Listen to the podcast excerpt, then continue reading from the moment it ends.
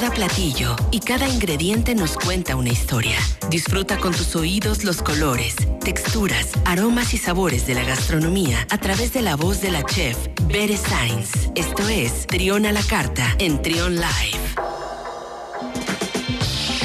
12 del mediodía con 43 minutos y ya está con nosotros Bere Sainz. Buen día, Bere, ¿cómo estás? Feliz después de haber servido desayunos en Villa, ya ves que te había comentado Sí, que, ¿cómo les que fue? abría el viernes. pasado. Ay, pues fíjate que bien padre, o sea, Sí. para hacer el primer fin de semana creo que me fue bien, me falta un poquito de, de difusión para que también vengan entre semana, pero ahí vamos, ahí vamos. Oye, este, pues todo lo que has eh, compartido en tus redes se ve delicioso, ¿eh? Todo, todo, todo, todo, todo. Ay, gracias.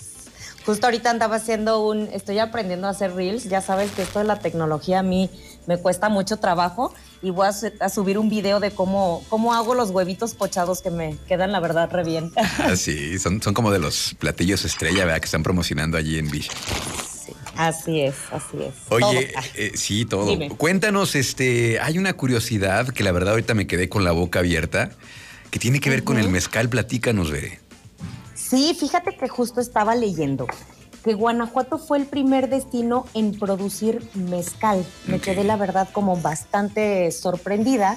Y pues esto viene de que el primer permiso en la Nueva España para la elaboración de esta bebida fue otorgada por la colonia española a la hacienda del Marqués de Berrios en el siglo XVIII. Entonces, fíjate, qué interesante saber que Guanajuato justo fue uno de los primeros productores de mezcal. Además, pues de que ya sabemos que tenemos el, el agave salmiana, que es el endémico. Por supuesto, considerando que hay cientos de otras especies que se cultivan pues dentro, dentro de la región. Y pues por eso es que podemos disfrutar de esta bebida espirituosa, ancestral y deliciosa que yo personalmente ya te había comentado Sí, en, de tus en algunos otros episodios. Sí, soy fanática. Así es. Y fíjate que justo Guanajuato pues cuenta con dos destinos, pues donde podemos conocer toda esta historia, que son San Luis de la Paz y San Felipe. Bien sabemos que San Luis de la Paz es uno de los pueblos mágicos que tenemos. Y pues hay esta ruta de mezcal para que si tienen oportunidad eh, se dediquen a, conocer estos dos, que estos dos destinos que además eh, la verdad es que como son pequeños, pues en un solo día los puedes visitar y justo conservan varias de las haciendas mezcaleras que tienen más de dos siglos produciendo mezcal. ¿Cómo ves? Oye, que por cierto, ahí en, en, eh, muy cerca de, de San Felipe está eh, donde producen el mezcal Villasuso, que el otro día me tocó probarlo, que está espectacular. Nada más que me ¿Ah, quedé, me quedé pensando, eh, esto no les gusta a los oaxaqueños, ya es que ellos atribuyen el, el mezcal, entonces Claro, este, pues ajá. hay que ir a la historia entonces para, para que lo puedan constatar. Desde el siglo XVIII se producía ya mezcal aquí en Guanajuato, entonces ve. Claro. Muy bien. Así es, oye, a ver si no, no, no generamos un conflicto ahí. Ojalá que no. Oye, y pues bueno, ya sé, para mencionar algunos de los mezcales que tenemos aquí en el estado, pues es el mezcal Villasuso, mezcal Jaral, de Berrio, Sí. mezcal Torres Mochas, mezcal Penca y Piedra, otro que se llama Rancho La Quinta, mezcal. Chantamal, mezcal Hacienda Vergel de Guadalupe y recientemente tuve la oportunidad de tomar uno que se llama mezcal Fuerza de Dios de agave precisamente salmiana y que este lo producen ahí en San Luis de la Paz. ¿Cómo Ok. ves? ¿Cuál es el que sirven ustedes ahí en Villa? Que inclusive este, compartiste la que se quedaron con las, las botellitas. También están padres las botellas porque pues sirven de decoración. Sí, Que son como unas claro, máscaras sí, pues aztecas, ¿no? Sí, ya ves que hablábamos justo del tema de sustentabilidad, entonces ahora mis centros de mesa son estas botellas de mezcal padrísimo. Fíjate que quien hizo esta selección de mezcales es Mauricio, mi hermano, que Mm. justo está tomando una certificación muy importante, ya lleva un par de años eh, en este tema. Y eh, la verdad, lo voy a invitar al programa para que nos platique cómo ha sido su experiencia y su acercamiento hacia el mezcal. Ok. Estos mezcales, unos de ellos, la, verdad, la mayoría que él consiguió son de Oaxaca. El que subí la foto que está increíble se llama La Fiera. Tenemos otro que se llama Quish.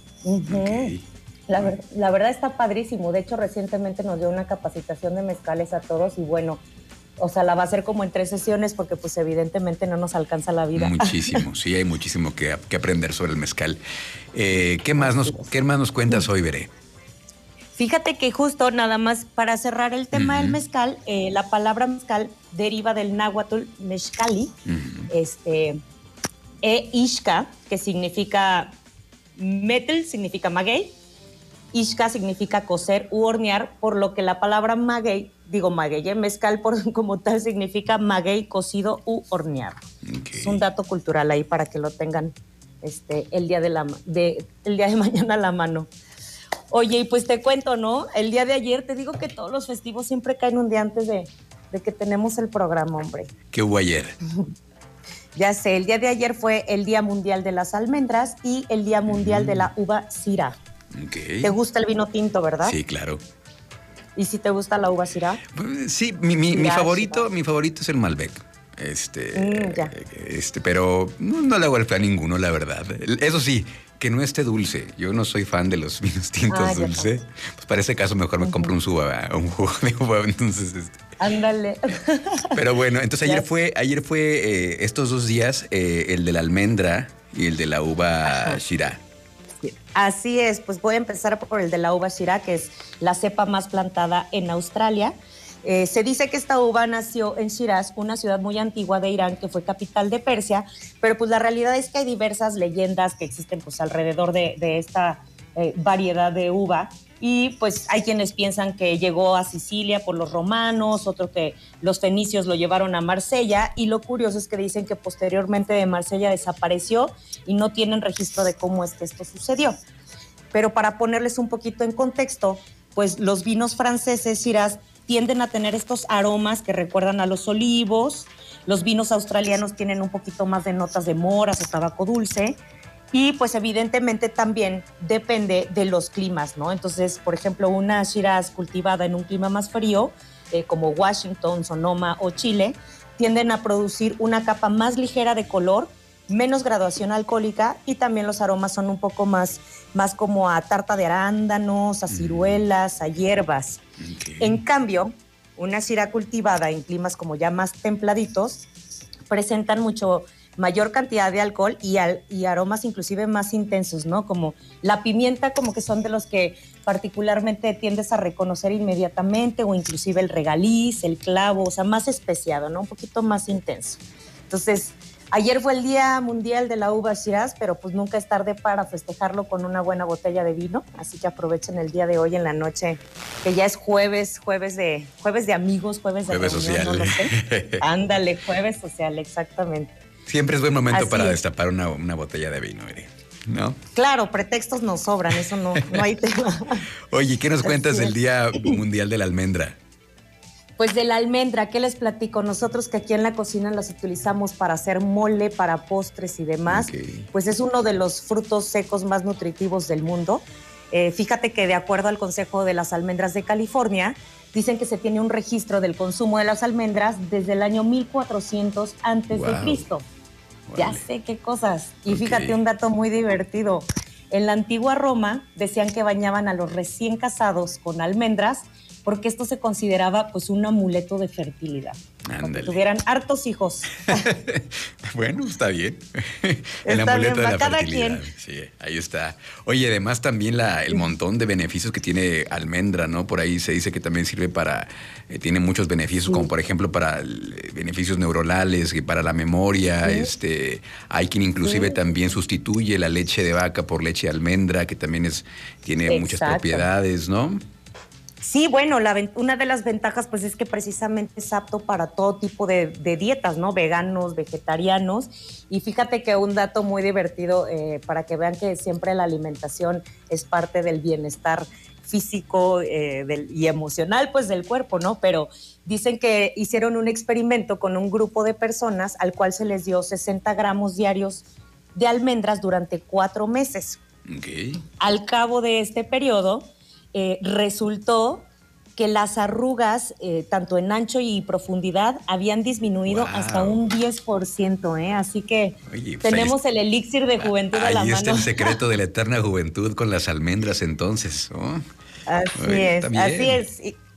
claro, y como bien decías, pues tiene alto contenido en antioxidantes como vitamina E, este, son fuente de proteína, ayudan a controlar el peso, tienen un importante aporte de grasas saludables y por supuesto esto sí, pues la cantidad de almendras que cada quien tiene que consumir pues depende de las necesidades calóricas de pues ahora sí que de cada individuo, ¿no? Pero pues siempre está como el truco, no sé si lo has escuchado, como el truco de la mano, que agarres un puñito de almendras y Mm. con el lo que alcances a agarrar, digamos, puño, ¿eh? No mano así extendida. El puño, para el snack. Ándale, para el snack y o pues si ya la quieren pesar y quieren ser más específicos, pues puede ser como entre 15 y 30 gramos por día o váyanse a los 60 si quieren disminuir sus arrugas y tener una, un rostro más juvenil. Muy bien, muy bien. Pues muchísimas gracias. Eh, Ver, ¿Algo más que quieras platicarnos antes de irte? Eh, no, la verdad es que todo bien aquí. eh, feliz de estar con ustedes en este jueves tan bonito y ojalá nos visiten muy pronto aquí por Vish. Cla- claro que sí. ¿Cómo los encontramos ustedes eh, en redes sociales? Claro que sí. En Instagram, Facebook y Twitter estamos como arroba Cocina y el mío personal es arroba Beresainz9. Muchísimas gracias, Bere, que tengas gran fin de semana y acá nos escuchamos la siguiente. Gracias, buen provecho.